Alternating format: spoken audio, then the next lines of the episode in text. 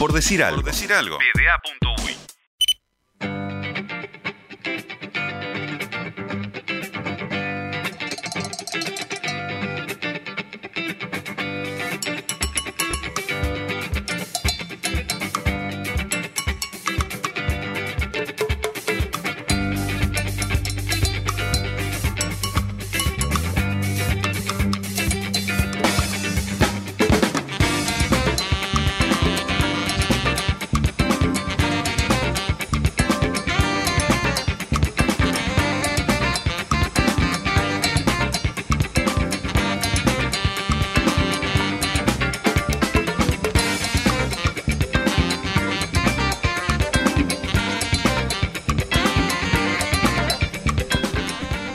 Él investiga, cuenta historias detrás de datos y de mitos. Hablamos de Juan Manuel Montoro. ¿Cómo estás, Juan Manuel? Un gusto. ¿Qué tal, Sofi? ¿Cómo estás? La verdad, el gusto mío estar acá en PDA de vuelta. El gusto es todo nuestro y de esta audiencia que está mm, bastante curiosa antes de que se va a tirar a ese centro, de encontrarle un poco la vuelta a por qué nos intriga, eh, no, es que nos intrigue, pero por qué nos sigue llamando la atención eh, ver atletas de distintos orígenes en, en selecciones en diferentes deportes, ¿verdad? Sí, eh, decían una clave antes que, es cómo darle un abordaje semiótico. Esto es una cosa que trato de repetirla siempre de cada vez porque, bueno, la, tarea del evangelizador semiótico tiene que hacer un poco eso, ¿no? Semiótica eh, estudia el mundo de los signos. ¿Qué es un signo? Un signo es una cosa que indica otra cosa que viene después. Y para que algo sea un signo, esto eh, en realidad ya viene antes de la semiótica, viene con la lingüística de Emile Benveniste, lingüista francés, que decía que para algo sea un signo, tiene que tener dos caras es decir, tiene que ser una cara, esto lo venía diciendo Saussure, después hay un doble articulación del lenguaje, pero las dos caras de un signo lingüístico, visual, del tipo sonoro, del tipo que sea, tiene que tener un contenido y una expresión. ¿Qué quiere decir eso? Al contenido nunca podemos acceder sin esa expresión y esa expresión nunca es vacía, siempre va a vehiculizar un contenido.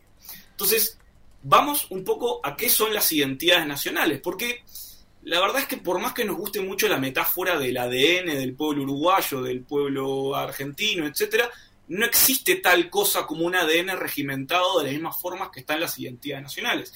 Entonces, cuando nosotros hablamos de la nacionalidad o la nación como signo, tenemos que hacer esta división. Hay un contenido, que es eh, la identidad nacional, ser uruguayo, ser francés, ser español, ser británico, y esa, eh, ese contenido siempre aparece vehiculizado por algo. ¿Cuál es esa expresión frente a la cual no podemos eh, sino rendirnos, aceptar como válida?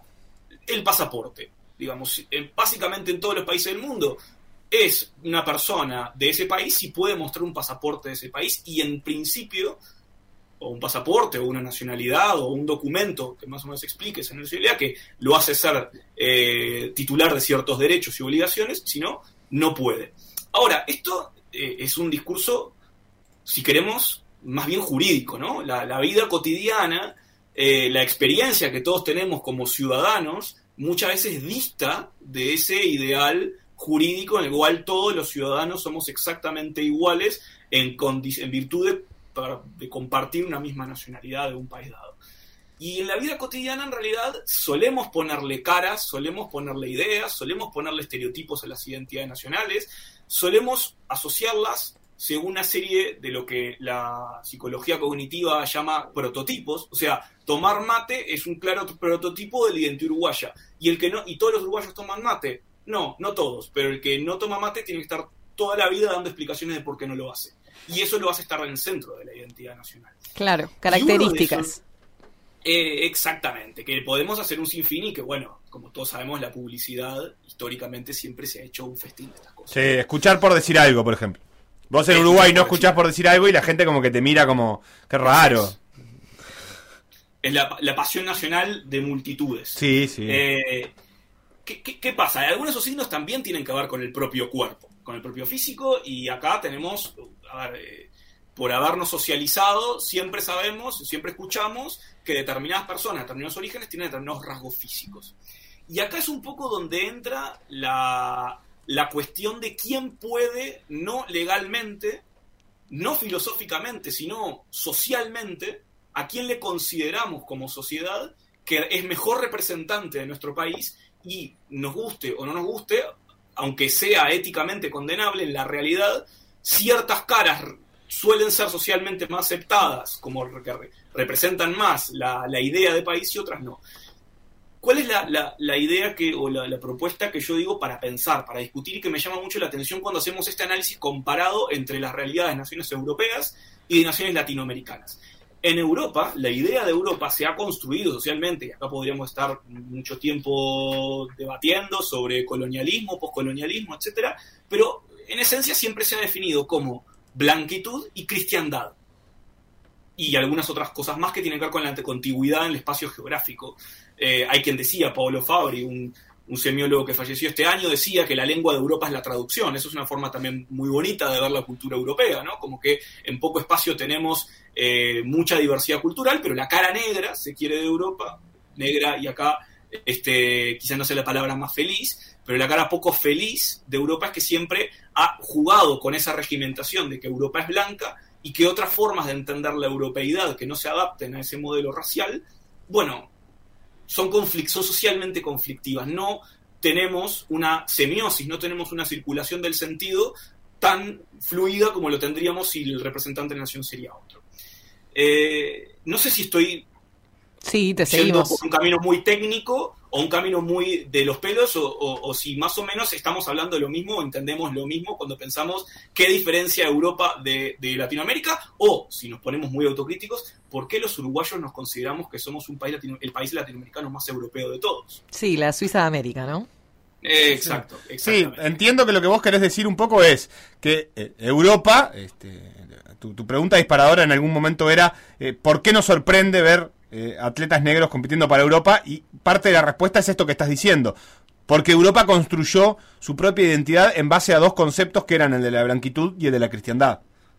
Sí, ¿qué, qué pasa? Y acá eh, uno de los ejemplos, eh, si se quiere, que, que, yo creo que viene muy bien a colación, uno de los libros fundacionales de la semiótica, es el libro Mitologías de Roland Barthes, eh, que es una colección de ensayos donde analiza muchas cosas, y uno de los ensayos más conocidos es el de una foto de una revista que era muy conocida en Francia en los 70, que era, eh, en los 70 no, en los, 50, que era Paris Match, en la cual aparece un soldado colonial negro mirando con un uniforme colonial francés mirando la bandera con orgullo.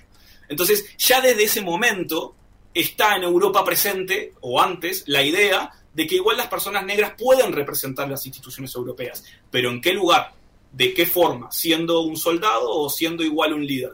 Cuando de la misma Francia y del mismo color de piel aparecen capitanes de equipos deportivos, selecciones campeonas y el orgullo de una nación entera, porque vivimos en un mundo en el que, país más, país menos, todos nos parece natural que nuestra nación esté siendo está representada por los equipos deportivos, pero que saca muchos futbolistas de piel negra, algunos nacidos en Francia, otros nacidos en en otros países, de los cinco continentes incluso, pero que llegan a Francia de pequeños, empieza a aparecer muchas veces esta cuestión. Ah, no, pero no está jugando Francia. Esta es una selección africana. Para poder hacer ese tipo, sí. No, que, también ahí hay como un cruce de identidades, que, que hay diferencias muy grandes a nivel olímpico o a nivel de, representativos nacionales y el lugar que esto ocupa, es decir, representar la bandera, el escudo de un país y, y, lo que pasa con los clubes, ¿no? O sea, acá se da, se da el combo, además, de que no solo representan eh, digamos, a, algo que, proviene de un país, sino que representan al país en sí. Y creo que ahí como que el, conflicto de las identidades genera como más roce, ¿no?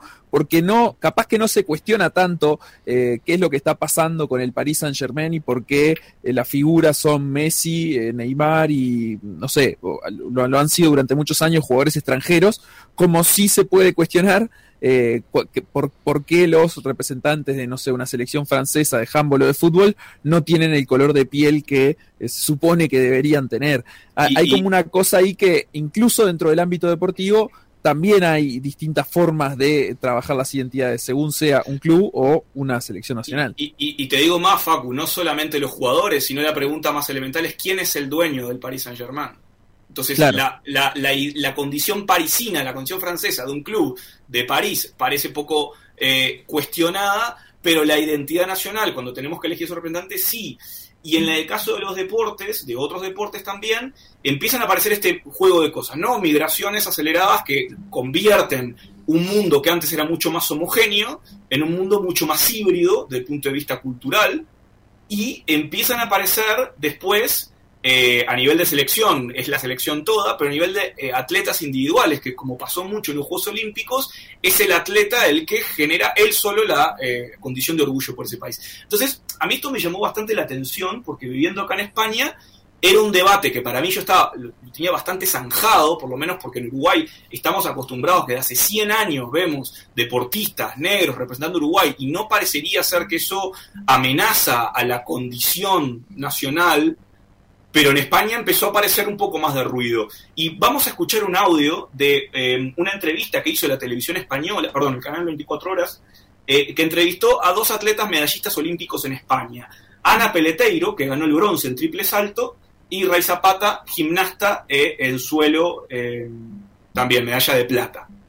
No salimos ahí, somos de color, pero representamos a somos España. negros, ¿qué de color? Somos de, de color, color, son negros. Que cambiamos de color que somos son. negros, pero yo qué sé, yo me siento súper orgulloso cuando salgo a la pista a representar a España y cuando gano una medalla es para España también, entonces yo creo que, que es la Creo que somos, somos casos totalmente diferentes, pero somos, son- es un Sí, claro la- ejemplo de que Ray tuvo la oportunidad de venir a España súper pequeño, Sí. se crió aquí, es español, más español siento- que, más canario que los plátanos, Pues sí. y yo, mi caso es diferente, yo soy una mezcla de una gallega con un africano, no sé de dónde, y, y yo creo que es la evidencia de que sea lo que sea, mientras una persona aproveche la oportunidad, Pues pues hay que, Bueno, hay que brindársela. Ahí- ¿Ustedes se imaginan, se imaginan a dos atletas deportistas negros en Uruguay teniendo que dar estas justificaciones? Yo no me lo imagino. No, pero ta- también acá hay un elemento más que es el del pasaporte que vos mencionabas al principio, como también son dos casos distintos, ¿no? O sea, Peleteiro es, es hija de una gallega eh, y, y bueno, y ella como que tiene que dar justificaciones igual porque se lo preguntan y le preguntan por su color de piel, etcétera, etcétera, pero también hay otros casos como el de Zapata y como el de otros muchos deportistas, no sé, pienso en megaestrellas, por ejemplo, Sifan Hassan en, en- en Holanda, o sea, eh, que, que no nacen en el país al que después representan. Y eso creo que también lo somete nuevamente a, a- a una, a un cuestionamiento extra, ¿no? Como decir, bueno, Sí, vos estás representando un país del que ni siquiera sos, como si ser de un país fuera nacer ahí. Zapata es dominicano. Sí. Eh, sí, yo creo que, que- que ellos mismos en la entrevista ponen ese matiz, ¿no?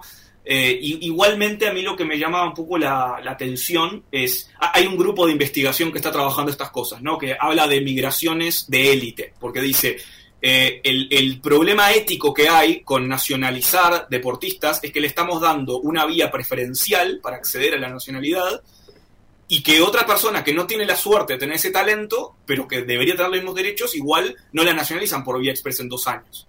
La nacionalidad igual tiene que esperar 10 años quizás. Entonces, No, es, casi como eh, me estás prestando un servicio, entonces te doy el privilegio de la nacionalidad. Claro, claro. Eh, Pero, pero ahí te agrego algo. Eh, si fuera eh, un doctor o un ingeniero, ¿recibiría ese mismo cuestionamiento o hay ahí un pelín de, de, de menosprecio al lugar del deporte también? Que Pasa que- no digo que tenga que tener la misma importancia ni que la medicina ni que la ingeniería, o sí, no sé, pero digo, me parece que también Pero- hay algo de eso. Pero la pregunta ahí sería, ¿cuándo ser doctor o ser ingeniero te pone frente a la situación de tener como que defender a una bandera? No, en- digo por el en pasaporte en concreto, por la nacionalidad, digamos. Claro, pero... pero Que básicamente acá es el derecho a quedarte ahí, digamos. el, el punto de partida de, de los cuestionamientos es que ellos en una, en una contienda están defendiendo un país. O sea, el punto de partida de todo esto es que se propone una competencia entre países. Eh, cuando en, las actividades que no tienen esa competencia entre países, probablemente ese conflicto no se presente porque se articule todo como de, de otra manera, como con, con más eh, naturalidad. No sé, eh, qué orgullo esta bailarina, no sé, rusa, que, pero que vive en Italia y se formó acá y como que dos naciones estarían contentas porque el tema es que los deportistas no ganan medallas para dos naciones. Y, y aparte yo, yo estoy más en la- con la línea con Facu porque ahí hay una, una figura del lenguaje, digamos, que es la metonimia, que la metonimia es la relación entre cosas que una representa a la otra por vía, digamos, del lenguaje ordinario, no la metáfora que igual por vía del lenguaje figurado. Y es, en el caso de un médico o un abogado, es uno de los componentes de la sociedad, es una parte de un todo. Pero cuando aparece un deportista que está representando y que el mundo ve a ese país a través de ese deportista, el deportista se convierte en la nación a, los ojos del mundo. Y eso hace que la persona que no se siente cómoda con ese tipo de representación, igual patea el tablero y dice, no, no, esto no es España. Que con el médico no creo que lo diga porque igual hay muchos médicos, muchos abogados que sí a lo mejor se ajustan a esa forma que tiene de entender su propia nación. Como, que el, carácter de selección nacional y de ser el representante o la representante eh, también como, como que carga, eh, de, no sé, eh, como que carga simbólicamente a esa persona individualmente. También algo que entra en juego, que para mí es bien interesante, porque hay algunos académicos que lo están trabajando en Italia, por ejemplo, es esta cuestión de que, y yo creo que es lo, bonito que nos da la radio, nosotros escuchamos a estas dos personas y no tenemos forma de saber cuál es, sobre todo en el caso de Ana Peleteiro, que vivió toda la vida acá en Galicia, no tenés forma de saber si la persona es blanca o es negra. Lo dice ella, ella dice, somos negros, no tiene forma de saberlo, incluso ni siquiera con el nombre. Ana Peleteiro es un nombre de los nueve más gallegos que se me podría ocurrir. Entonces, e, en Italia, por ejemplo, está esta idea que se habla a veces de los nuevos italianos, que como Italia nunca fue una potencia colonial muy fuerte, de repente hay personas que suenan como italianos, pero cuando se tienen que presentar un fotocarné, un documento, tienen que presentar la cara es, bueno, entonces no eres tan italiano. Aunque hayas criado acá, te hayas nacido acá, hayas sido un montón de temas, es posible que haya un tipo de discriminación cuando aparece, no, hay más remedio que la no hay más remedio, cuando aparece la interacción eh, presencial. Y eso es algo que otros países, a lo mejor Francia, no llevan más años, o, Reino Unido, o incluso Holanda, llevan más años de convivencia intercultural para que eso no sea un problema. Pero España, Italia, muchos países de Europa del Este, ese nivel de discriminación es bastante inédito y cada vez está acelerando y está apareciendo más. Eh, que después cuando vemos otros países de América Latina nadie se le ocurriría. Eh, Brasil, por ejemplo, la identidad nacional y deportiva, porque en Brasil la identidad nacional y identidad deportiva van muy de la mano, está basada en una cuestión del mestizaje, de la cultura híbrida. Eh, Paolo de Muru, que es un, semiólogo que hizo su doctorado en Bolonia de este tema, justamente habla de cómo la propia idea de Brasil de hablar de la heterogeneidad de su sociedad también se representa en su forma de jugar al fútbol y hacer otros deportes. Claro, pero eso no, eh, tiene que ver también, eh, Juan Manuel, con el hecho de que históricamente es un país que se consolida en consecuencia de la inmigración.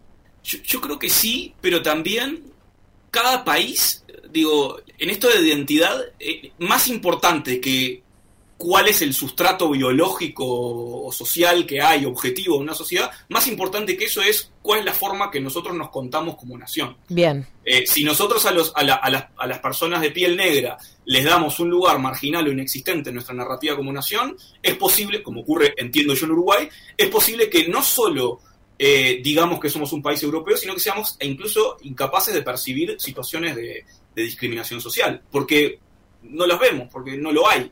Eh, si vemos otras situaciones en las cuales estamos más acostumbrados a que aparezca, en Uruguay por lo menos en el deporte, tienen una vía de entrada. También es sorprendente si vemos estadísticas cuántos futbolistas negros hay en Uruguay y por qué hay tan pocos periodistas, entrenadores, árbitros, dirigentes negros, a pesar de que el universo futbolístico deportivo Uruguay le da esa cabida a los deportistas? Yo creo que esa es una pregunta bastante interesante para plantearnos. Bien, Juanma, te quedan un par de minutos. Dice que tenés algún audio más y algún tema más para, para repasar. No, el único tema que, dejamos ese audio, yo creo que no, no da el tiempo para darlo en profundidad, pero yo creo que justamente cuando vemos, porque empezamos hablando de Europa, y yo creo que en realidad es más interesante empezar a discutir temas de Uruguay. Eh, y si existe esa discriminación en el fútbol en Uruguay. Yo creo que uno de los eventos de la historia de los últimos 10 años más interesantes fue eh, los, los, episodios de Suárez con Ebra y cómo los medios también de alguna manera van a buscar voces que exoneren a Suárez desde ese lugar, desde voces autorizadas, auténticamente representantes de la, de la identidad nacional y de la identidad nacional negra, y un poco lo que respondía el Chengue cuando el Chengue Morales cuando le preguntaban en, en Sonríe. ¿Qué pensás de un tema que en estos días se ha comentado mucho y que es lo que le pasó a Luis Suárez con Ebra?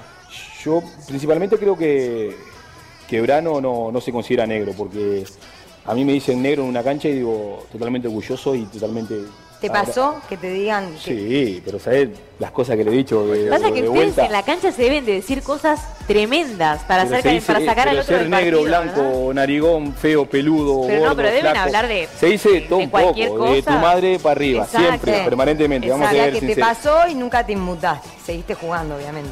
No, te, te inmuta un poco. Bueno, pero sí que contestá. buscar la forma de contestar o de buscar la Pero vuelta para tratar de ahí. sacarlo a él y que queda dentro de la cancha. Exacto. No, nunca pasó más de eso. A ver, y como cierre me parece interesante esa última reflexión, o sea, poniendo una voz que es eh, juega en los dos terrenos y ver por quién toma partido. Y también un poco la, la, la, la segunda parte de la pregunta es, bueno, esto queda normalizado en, en el resto. Después si vamos a, a ver con otros futbolistas uruguayos, como ha sido el Coco Rodríguez, que arquero de progreso en aquella época, eh, la, la, la, la percepción puede ser otra. Entonces yo creo que simplemente como, como cierre, yo creo que la cuestión de la identidad nacional es interesante pensarla en términos raciales porque por más valores y por más símbolos abstractos que pensemos, siempre estamos hablando de personas que tienen determinadas características. Y la invitación es pensar en, en- en Europa, por procesos históricos, algunos países vienen de recorriendo ese camino de cómo se incluye simbólicamente, pero si pensar más allá de la discriminación cultural, que yo creo en Uruguay la cultura negra forma, tiene un rol en la identidad nacional, si no estamos pasando por otro tipo de discriminaciones sociales a la hora de pensar en el deporte. Bien, queda planteada la discusión y la retomaremos eh, más temprano que tarde, Juanma.